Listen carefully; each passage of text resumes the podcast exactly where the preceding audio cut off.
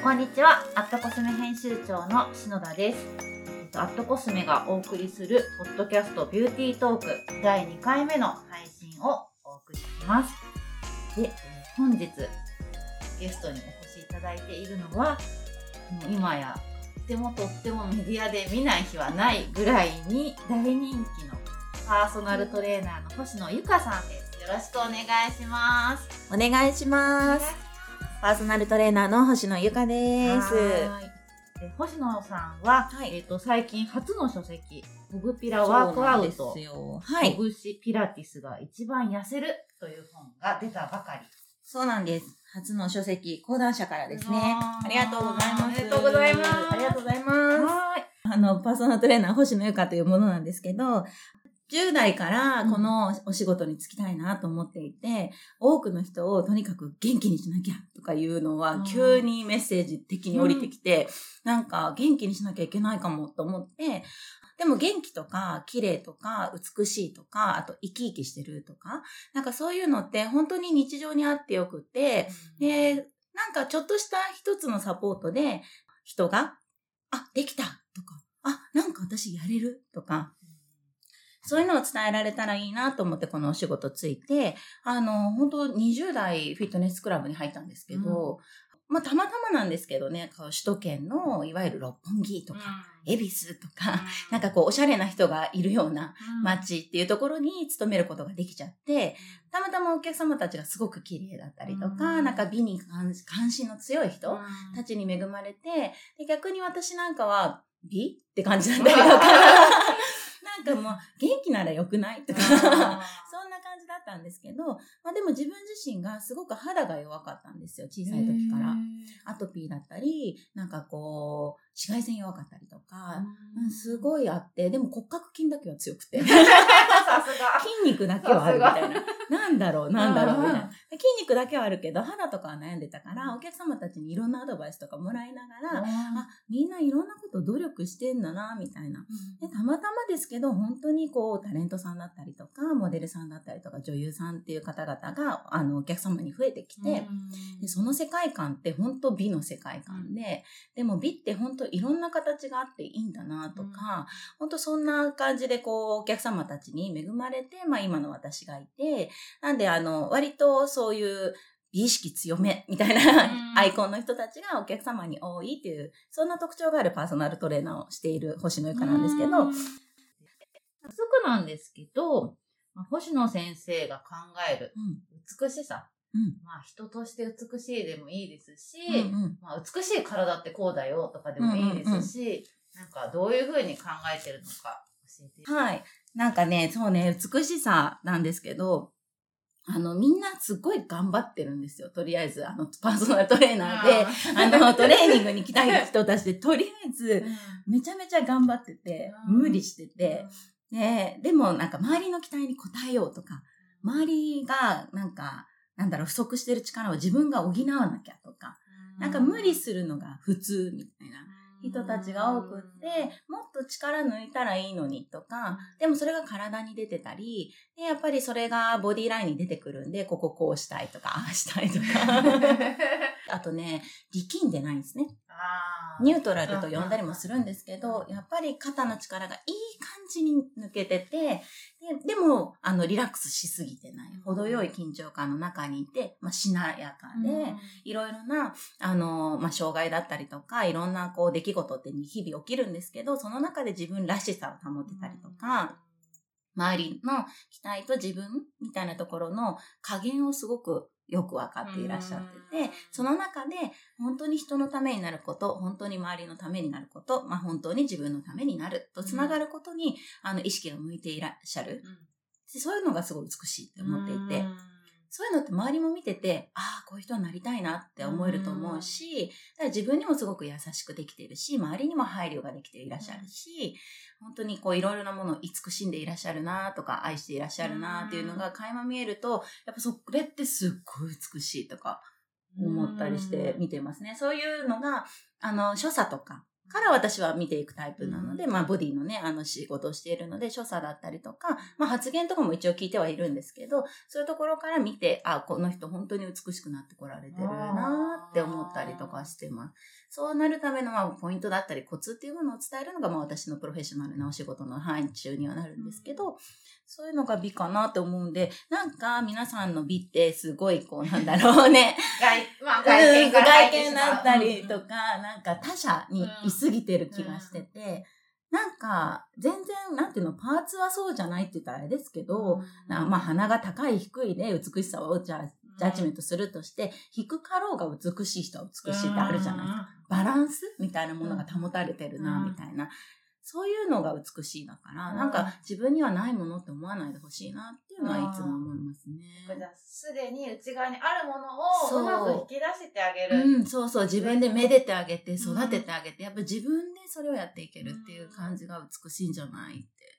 うんじゃあ誰にでももともとはある。あ、絶対ある、絶対ある。綺麗に引き出している。うまく、うんちゃんとな、なんだろうな、バランスよくうん。出せてる人が美しい人。うん、と思いますね。私はね、うんそんな風に思ってるかな。うん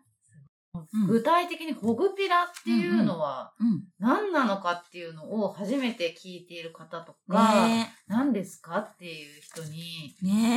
伝えするとしたら、なんて伝えますかね？まあ、そもそもね、ホグピラは私が作った造語で、ほぐすとピラティスを掛け合わせてるんですよ。で、ほぐすっていう行為はみんな多分だんだん皆さん分かってこられてると思うんですけど、まあ筋肉だったり筋膜だったり、その組織は何をほぐしてるのかは未だ解明されてないことなので、うんあんまり何をほぐしてるって思わない方がいいんですけど、あの、まあ、ほぐすっていう感覚、要は、そうですね、あの、マッサージのような、まあ、ほぐれていくような、なんか、こう、解放されて動きが楽になるような、そんな感覚でいいんですけど、それと一緒に大切なことがほぐすだけではもう体が変わらないっていうのをみんななんとなく分かり出してると思うんですね。マッサージに行って自分が肩凝ってて、肩をマッサージされるんだけど、その時はいいんだけど、その後結局また凝るよね。わかる。っていうその瞬間、はあ、気持ちいいってなるけど、お家帰った途端、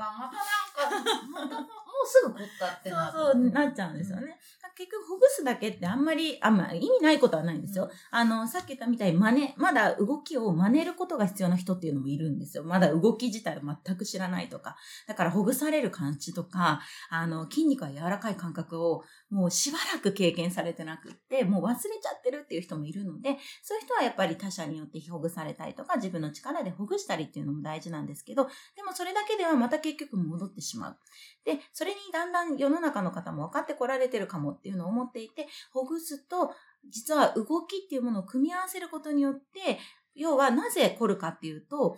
動きが正しいものではない方向に行ってしまっている。偏った動き方みたいなものになっているから凝ってしまうので、それを再構築させたいんです。動きを正しい方向に再構築させるには、ほぐしながら動くことで、すごくスムーズに、それは自然に効率的に、また合理的に、あの、再構築できるので、ほぐピラっていうような造語を使っ、作ったんですね。うんじゃあ、ほぐす、ほうんぐした上に、うん。ピラティス的な要素でちゃんと整える。そう。そう、動くってこと。動くそう。動くが絶対大事ってだんだん分かってくるんですよ。うん特に、まあ、篠田さんよりもうちょっと年齢が上の方ぐらいだと思うんですけど、いい加減動かなきゃきっとダメなのよね、みたいな。よく聞くセリフだと思うんですよね、なんか。よく先輩たちが聞きません。そろそろやっぱ動かないとダメな気がするみたいな。やっぱ本当にでもその通りで、そのことをちゃんと知識としてもつけていただきたいなっていうのがあって、うんこの本を出してて、この本めちゃくちゃ珍しいのが、あの、注意事項のところに、こんな美しいモデルさんと同じように動かなくていいですって書いてある。早速書いてるみたいな。写真のモデルさんのように動けなくて全く問題ありませんみたいな。あと、回数は目安です。で、ご自身ができる範囲で構いませんとか、あと、痛みは我慢しすぎないでください。まあ、うんましてや、エクササイズ本としてね、出刊してるにもかかわらず、私はあの、エクササイズは全部行わなくて大丈夫。大丈夫ですなんやかってなるねんっていう。そうそうそう。あの、でもこれが、なんていうのかな、パーソナルっていうふうに思っていて、パーソナライズしていただきたい。自分の体は自分で、で、自分の体のことはご自身が一番よく理解されていることであっていいので、その中に自分の感覚と、でも自分の感覚だけでは研ぎ澄ましていてもなかなかわからないところっていうのを、プロの手っていうのを借りる必要があって、メイクも同じだと思うし、私もあの美容のこととかもやるんですけど、自分が感じてることと、やっぱり他者からとかプロフェッショナルな方から見た意見っていうのを、あの皆さん結構どっちかに偏りすぎてると思っていて、私はこう思うんだもん、みたいな。で逆の発想の人は、誰々がこう言ったから。で動いてしまうんですけど、その塩梅をやっぱりついてほしくって、その塩梅でいていただきたい。その真ん中ぐらい中庸と言ったりとか、ニュートラルって言ったりすると思うんですけど、そういう感じで、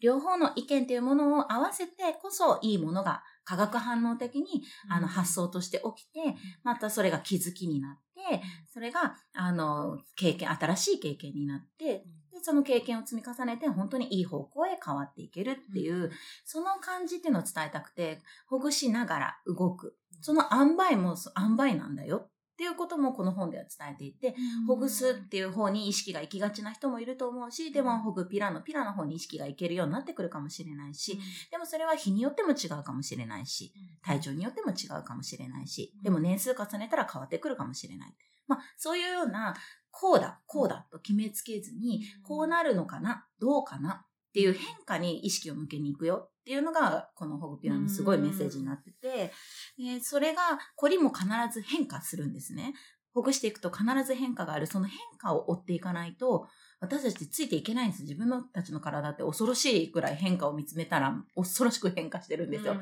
今も喋りながら呼吸してるし、はい、一呼吸が終わっちゃうと一代謝終わっちゃうんですね。うん、そうするともう次の変化が起きてるんですね。止まってないんです、私たち。だから保とうとか、止まろうとか、こうし続けようとか。まあ、し続けるっていう言い方は最後のまあポジティブの変化でし続ければいいと思うんですけど、うん、止まってるっていう発想自体はないので、ないというか、この世界、自然世界の中にないことだから、不自然になるので、うん、なんか、例えば体型を戻そうとか、時間軸を後ろにとかっていうのは、同じになり得るわけないんですよ。もう今ね、そう言われると当たり前じゃないですか。でも意外とそういうふうにメディアの力もあるし、もちろん、あの、表現の力でもあるんですけど、言葉ってやっぱり難しくって、いろんな言葉でなるべく皆さんに共通イメージが湧くような言葉にはするんですけど、それをやっぱり違った、えー、受け取り方しちゃうと、やっぱり受け取り方間違えちゃって、さ、なんだろう、産後だ、なんですけど、私産後とかよくね、産後体型戻しとか言っちゃうから、戻しじゃないってよく言ったりするんですけど、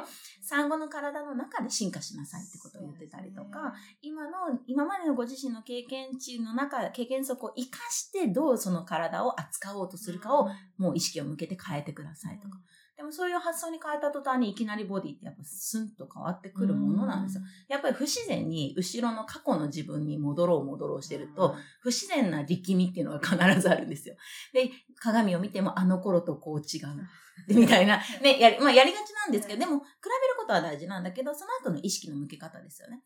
あの、歴史を知ることってとても大切なので、歴史を知っている上で、変、あの、違いを理解した上で、じゃあどう変わろう？うんあの時に戻るっていう考えだと絶対戻らないから不自然だけど、あの時こうだったけど、今度はこういうニュアンスになれるかな、うん、こんなコントラストになれるかなみたいな感じで、同じではないけど進化できるような体になろうとか。ですね、時間軸をちゃんと、うん、なんだろう、未来に向かってる時間軸を、に沿って良くなるみたいな感じですよね。そうです、そうです、そうです。必ずいい方向に行けるんです。行こうと思えば。でも悪い方向に行こうと思ったら悪い方向行っちゃうので、必ず今、この瞬間に体を変えようって思ってもらえたら、あの、それだけで効果。で、ホグピラの効果とかよく聞かれるんですけど、やっぱ効果もそう。いっぱい書いてありますね。そう、いっぱい書いてある。いっぱい書いてあるんだけど、その中で効果をいきなり自分で小さい効果と大きい効果効果みたいな感じでジャッジメントしてたり、自分でハードルを上げてる可能性ってすごく高くって、よく効果ってどんなものですかとか聞かれるんですけど、逆にどんな効果を求めてますかとかもあるし、どんな効果を持って初めて効果が出たと言うんですかっていうのも逆に聞きたくって、うん、さっき言ったみたいに変化って必ずあるから、変化を効果と言ったらもう恐ろしく必ずいろんなことがあるはずなんですけど、それにまず意識を向けてって一つ一つ効果が出てるって思ってた方が、きっと積み重ねたらすごい効果になってると思いますよみたいな。じゃあ初めてホグピラやってみたいなっていう方がもしいらっしゃったら、うんえっと、星野先生のインスタの動画とか、いろいろ本とか、コンテンツはあるので、何をこう最初始めたらいいですかね、そうですね。あの、ツールっていろいろ作り方があって、拳でももちろんいいんですけれども、あとはサランラップの芯とかね、皆さんよく家庭で捨てがちなものがね、意外なフィットネスツールになるので、あのーあとテニスボールとか、ゴルフボールとかでもいいので、そこでまず自分でどこかしらの体をこう、ほぐしてみてください。で、動かしてあげて、体の、あの、いろんな面ですよね。あの、太ももでもいいし、胸の前でもいいし、首でもいいし、ボールだったり、ラップの芯だったりを転がしたら、その凝ってる場所を見つけるんですよ。で、見つかったら、その近くにある、まあ、関節ですよね。例えば首だったら頭とか肩とか、腕だったら肩だったり、肘だったり、足だったら太ももだったら膝だったり、股関節だったりっていう感じで、近くの関節を、まあ、いろんな方向でいいので動かしてみてほしいんですね。でそれをするだけでもうほぐピラなので、すごい簡単なんです。例えばなんか、今聞いてくださってる方が、机に座ってる方も多いかもしれないから、うえー肘から下のところを、なんかローラーとかでもいいし、あとリップとかでもできるから。なんそういうので、こう、ペンでもいいかも。油性ペンぐらい太ければ。それでゴロゴロ転がしてあげて、あ、ここ凝ってるなってところで手首回したりとか、肘を動かしてあげたりとか、指を動かしたりとか、手のひらをコロコロして指を動かす行為でもいいと思いますし、そういうのしてみると、これっていう感じで、コリの加減が変わってくるはずなので、そういうことをするだけですごい簡単にホグピラってできるんです。だからやっぱりそのホグピラっていう言葉で走らせたのは、ホグピラの中のエクササイズのメソッドが素晴らしいんじゃなくて、その、な、あの、やり方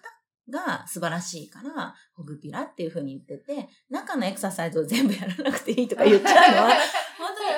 ピラティスってね、エクササイズが恐ろしくあるので、もう何百種類もあるし、うん何万通りにでもできる。でもエクササイズってそういうものなんですよ。力学上いろんな方向に動かせば、いろんなエクササイズって成り立つので、そのエクササイズを覚えることじゃなくて、何をもってやってるかっていう趣旨とか、そういうものさえ伝わったら、皆さんの中で勝手にホグピラってできるんで、すごい。そう、本当にそういう風にやってほしいんですよ。そうやったら、コリの感じが変わるし、自分の動き方で動いてない部分に気づくことができるし、コリの強い部分の近くを動かすと、活動してない筋肉が必ずあるので、その筋肉が目覚めると、偏って頑張ってくれて、凝ってくれてた筋肉も変わってくるよっていうことが分かってもらえたらいいなって思ってますね。最近本当にお家にいる時間が長くなって、うん多分皆さん座る時間が長いので、ねお座り尻すぎ。お尻やってほしいですよね。お尻やってほしい。太もものね、裏とかに、そのサランラップの芯とか、ラップでもいいので、あの、持ってきてあげて、それでお尻をキュッと上げようと、上げようみたいな感じで動いたりとか、片方の太ももの裏に椅子に座ってる状態でローラー当ててあげて、どうにかこうお尻を浮かせよう、浮かせようみたいな行為をしてもらったりとかすると、お尻を片方でもいいんですよ、本当に。浮かせようとする行為をするだけで、筋肉ってキュッて引き締まってくれるので、結局筋肉はそのほぐしすぎがダメよってとにかく言ってるんですね。私、ほぐピラでは筋膜リリースだったりとか、うんほぐしってことを言ってるわけではなくて、ほぐしながら結局一番大事なのは動かなきゃダメなのよってことを言っていて、結局、面、面に、面でも、あの、なんていうんですか、えーほぐれるんですよ。なんで、椅子の座面ですよね。椅子の面に座りすぎてることによってほぐれちゃうんですよ、お尻の筋肉。で、使えなくなっちゃう。で、ほぐしすぎるとね、筋肉って出力が落ちると言われているんですよ。だから、いざお尻の筋肉をキュッと使いたいとき、使えなくなっちゃうんですよ。私全然動かないですもん。そうそうそうそう先生が動かしてって言っても言うこと聞かないんですよね。そうなんですよ。でも今本当にそういう人が増えちゃってて、余計に多分じになっちゃう人も増えたと思うし、うん尿漏れのこともすごくご相談が多くってうん、それはやっぱり座りすぎ。なんで皆さんね、あの本当に座りすぎにだけはちょっと気をつけてほしいなとうん思ってます。じゃあもう、まずはお家にあるサランラップの芯とか、うん。ゴルフボールとか、そうテニスボールとかで、うんペンとかでもコロコロってそう、ペンでもいいし、そう、拳でもいいし。化粧水のボトルとかもあ、いいかも。ね。まあ割れないやつね。気をつけてくださいね。コロコロまずう、始めるリップとか、うん、うんやってみてください。ぜひなんかね、今どっか、まあ、不調とまではなくてもなんか疲れてるなとか、最近なんかだらんとしちゃってるなっていう方にこそやってほしい。やってほしい。ですよね頑張ってる人には特にやってほしいかな。ねはい。はい、じゃあ、えっ、と、じゃあ次は星野先生のご自身のことについてちょっとお話伺いたいんですけど、まあ去年は、まあ、コロナとかいろいろあって、こうね、なかなか前向き前向きだけにはなれないうん。状況だったと思うんですけど、で、まあ今これを撮ってるのが2021年の3月ですが、うん。まあまだちょっとそういう状況は引き続きあって、そうですね。まあ、そういう中で、こう、うん星野先生が、うん。まあ自分を心地よくとか、うん。気持ちよく、うん。リラックスして、こう、日々過ごすには、うん。どういうことをうん。ご自身で心がけているのかっていうのをうん教えていただきたいなと思うんですが、はい。そうですね。本当に今まだコロナ禍と言われるような時代で、本当に皆さんの中で、えーいろいろやり、やりたかったことがやれなくなったりとか、やりたかったことができなかったっていう、あの、経験になってしまったりですとか、あの、明るいことばかりを言っていられないっていうところもあると思うんですけれども、あの、まあ特にそういういろんなピンチだったりするときにも気をつけたいのは、まあ私たちはあくまで人間であるので、人として人らしく生きるために自然の中のリズムっていうのに一緒にもう流れていく。で、今コロナだから何かあがこうとかでもなく、もうそういう状況だからその状況の中の流れに少し身を任せてしまう。そういうこともすごく大切だと思っていて、いつもこう、なんか負けないとか、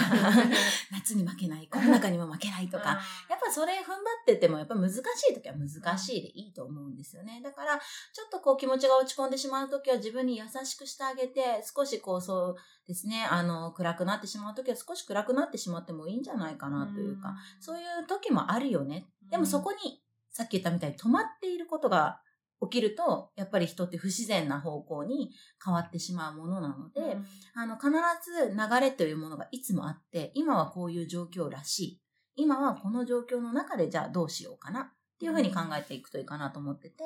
で、まあ私も本当に自分自身も落ち込みやすい時もありましたし、もちろん、信じられない。と言われるんですが、えっと、えっ、と、先先生も人なので。あの、本当にね、辛い時とかもいっぱいあると思うんですけど、そうですね。もうシンプルに一番簡単なのは、あの、朝日が昇ったら起きてう、ん朝日を浴びる。生ねえっ、と、太陽が沈んだら穏やかに、静かに過ごす。もうただそれだけ。本当にそれだけで眠る。シンプル。シンプル。でもシンプルが一番で、け季節に合わせてほしいんですよ。だから夏は、夏はあのアグレッシブでいいと思いますし、冬は冬眠するように眠っていいですし、眠りたければ眠りたい分だけ眠る。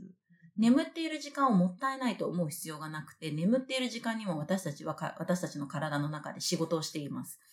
私たちの体を修復するためのこと。それから脳の話で言ったら、健在意識と潜在意識というものがあって、潜在意識の整理にもつながっていきますし、あの、本当に私たちの意識と言われるところって氷山の一角でしかないので、あの、もっともっと氷山のそのね、見えてない部分の力っていうのに頼ってくれた方がよほどいいことが起きたりもするので、眠ってしまう。本当に自然のリズムに自分がいい意味で波に乗る。流されてるとかではなく、流れている。一緒に乗っている。そういう感覚っていうのをいつも気をつけるようにしていて、その、あのーなんで波がある。だから、なんか悪いことがいっぱい続く日もあるわけですよ。そしたら、あ、今日はそういう日らしいから気をつけようかな。ぐらいの感じの力の抜き方。まずい、頑張らなきゃ。じゃない。今日はきっとそういうことが起きるかも。また起きるかも。まあそのくらいの心づもりでいようかな。みたいな感じでやると、本当に力が抜けますし、やっぱり何かに抗おうってする方が、で、あと自分は一人ではないっていうことが一番大事で、必ず一人ではないんです、本当に。あの、身近に家族もいらっしゃるでしょうし、お友達がいらっしゃるでしょうし、それをなんかお友達と呼べる、家族と呼べないとか、それまでご自身が決めてることであって、でも必ず一人では生きていけないし、いろんな恩恵を受けながら私たちって生きているものなので、なんか辛くなったり、今日は調子が悪いかもって思ったら、周りの人にそれを声をかけて、今ちょっと私こんな感じです。って 状態を 言う。でも、それが言えないって人が多いんですよ。うんなんか聞いてると。言えないっていうのはやっぱり自分のこと分かってないからだと思うんで、やっぱり自分のこと少しでも分かってあげて、自分のことを表現すること。表現することは別に喋ることだけが全てじゃないですし、なんか文字にしてもいいと思いますし、まあ、絵とか写真とかで気持ちを表現してもいいと思いますし、なんかそういうので、こう、ちょっと自分のこう、状態を把握しながら表現することができると、必ずサポートしてくれる人が近くにいるうん。出てくる。出てくるんです。発生する。あの、発生すると必ず出てくるものなので、新しく変わってくるとなまた状況が変わるものなので、いつも変われるっていうことは、なんかどっかで覚えててほしくって、私もそれをしてからすごく抜け、力が抜けるようになった。なんか、いつも状況は変わるらしい。波があるらしい。で、なんかそこに自分も乗ろうと思ったら乗れるらしい。乗ってるとか乗ってないとかっていうジャッジメントの世界じゃなくて、うん。そうらしいけどどんな感じだろう？みたいな感覚です。どんなか感じなんだろう？こんな感じかな？ぐらいの感じで、うん。ずーっとこんな感じかみたいな感じです。にやってると、力って抜けるし、だんだんその中で、た、確かな確証みたいなものの気づきが起きてくるので、そうすると、うん。もう私なんかもよく、なんていうんですかね、あの、信号が赤になる日とかも、うん。あ、なんかサインかなって思ったりもするし、なんかその、こんな感じらしいってすごいいいですね。そうなんですよなんか今って結構、まあ、ネットとかの情報が本当にいっぱいあって、正しいこととか、良くないことみたいなジャッジメントをしてしまいがち、自分の中で。うん。だけど、そうらしい、いい、いうん。いんじゃない？これがいいらしいそうとかだと、こういう風にも言われるんだなうん、とか、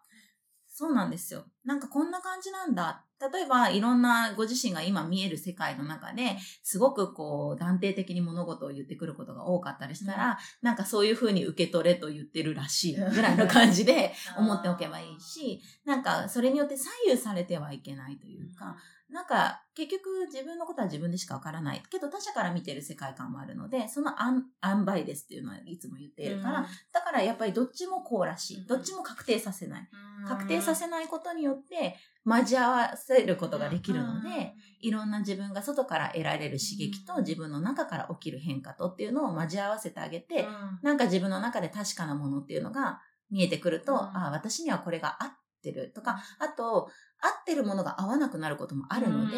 今はこれが心地よいかも。このくらいが心地よさそう。メイクとか化粧品とかもそうだと思うんですけど、今はこの化粧水が合うかも。でもなんか肌が揺らぐとこっちかもっていう風にしたらいいし、な、誰々さんがこれ使ってたからこれがいいって言ってか高いから買ったけど、ってあると思うんですよね。でそんな感じに思った時も、えー、がっかりあの人のせいだと思うのではなくて、どうやら私には合わなかったらしいとか、今の、そうそうそう、そう、今の私にはこれじゃなかったみたい。じゃあ次の明日の私はどうだろうとか、季節が変わるとどうだろう。で、そういうのをずっと経験値の中に入れていくと、去年はこうだったな。でも今年どうかな。去年がこうだったからにとらわれなくて、今年はどうかな。でもそういうものがいつもいつも混じり合ってって、よく色の話をするんですけど、色もコントラストがあって、ニュアンスがあるように、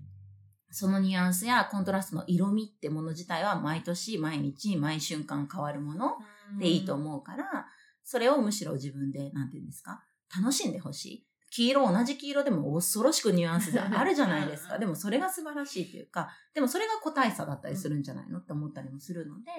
あの、そこの加減で楽しんでほしいなって思います。はい。で、えっと、最後になんですが、い先生、今、ホグピラでいろんな活動をたくさんされてるんですが、今後、うんうん。なんかどういうふうにご自身がなっていきたいなとか、どう、どういうことを皆さんに伝えていきたいなとか、もしあれば。そうですね。あの、まあ、10代の頃に本当にあの、この仕事つきたいってなって、まあもう何年だろう、15年ぐらいになりますけど、あの、本当に転職と言われる仕事につけているなと感じているので、まあ一生この仕事をやっていくんだろうなとは思っているからこそ、あの、新しい情報だったりとか、新しい気づきっていうものをずっとこう皆さん、なるべく多くの方に伝えられるような機会をいただけたらいいなとは思ってますね。で、まあ、もちろん世の中の方に求めていただけるような情報発信ができたらいいなとは思いますし、まあ、あの、とはいえ、すごく、なんていうんですか、一人の力ではあるので、一人の力の中でできる範囲で、うんあの、周りの方を健康で健全に幸せにできたらいいなと思ってますね。うん。